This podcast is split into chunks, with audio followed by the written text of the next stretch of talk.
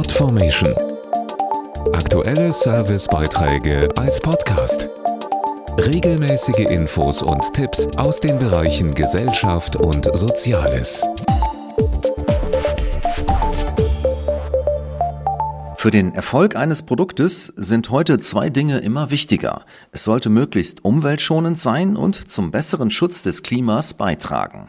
Immer mehr Verbraucherinnen und Verbraucher achten im Supermarkt darauf und das wissen natürlich auch die Produzenten. Ein Beispiel dafür sind Milchprodukte, also vom Frischkäse über die Butter bis zur Vollmilch.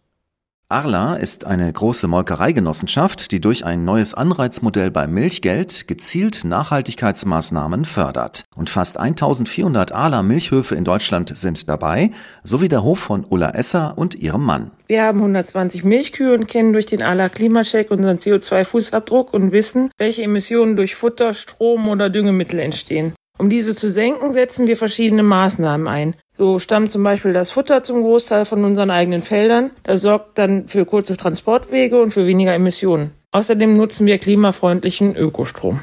Dank Klimacheck und verschiedenen Nachhaltigkeitsmaßnahmen konnte der CO2-Fußabdruck innerhalb eines Jahres um 2,1 Prozent pro Liter Milch gesenkt werden. Und das Engagement wird belohnt mit dem neuen punktebasierten ALA Nachhaltigkeitszuschlag beim Milchgeld. Das bedeutet, dass die Landwirte, die am meisten für Klima und Umwelt tun, den höchsten Zuschlag für den Milchpreis bekommen. Davon profitiert das Klima und der Milchpreis für uns Landwirte. Podformation.de Aktuelle Servicebeiträge als Podcast.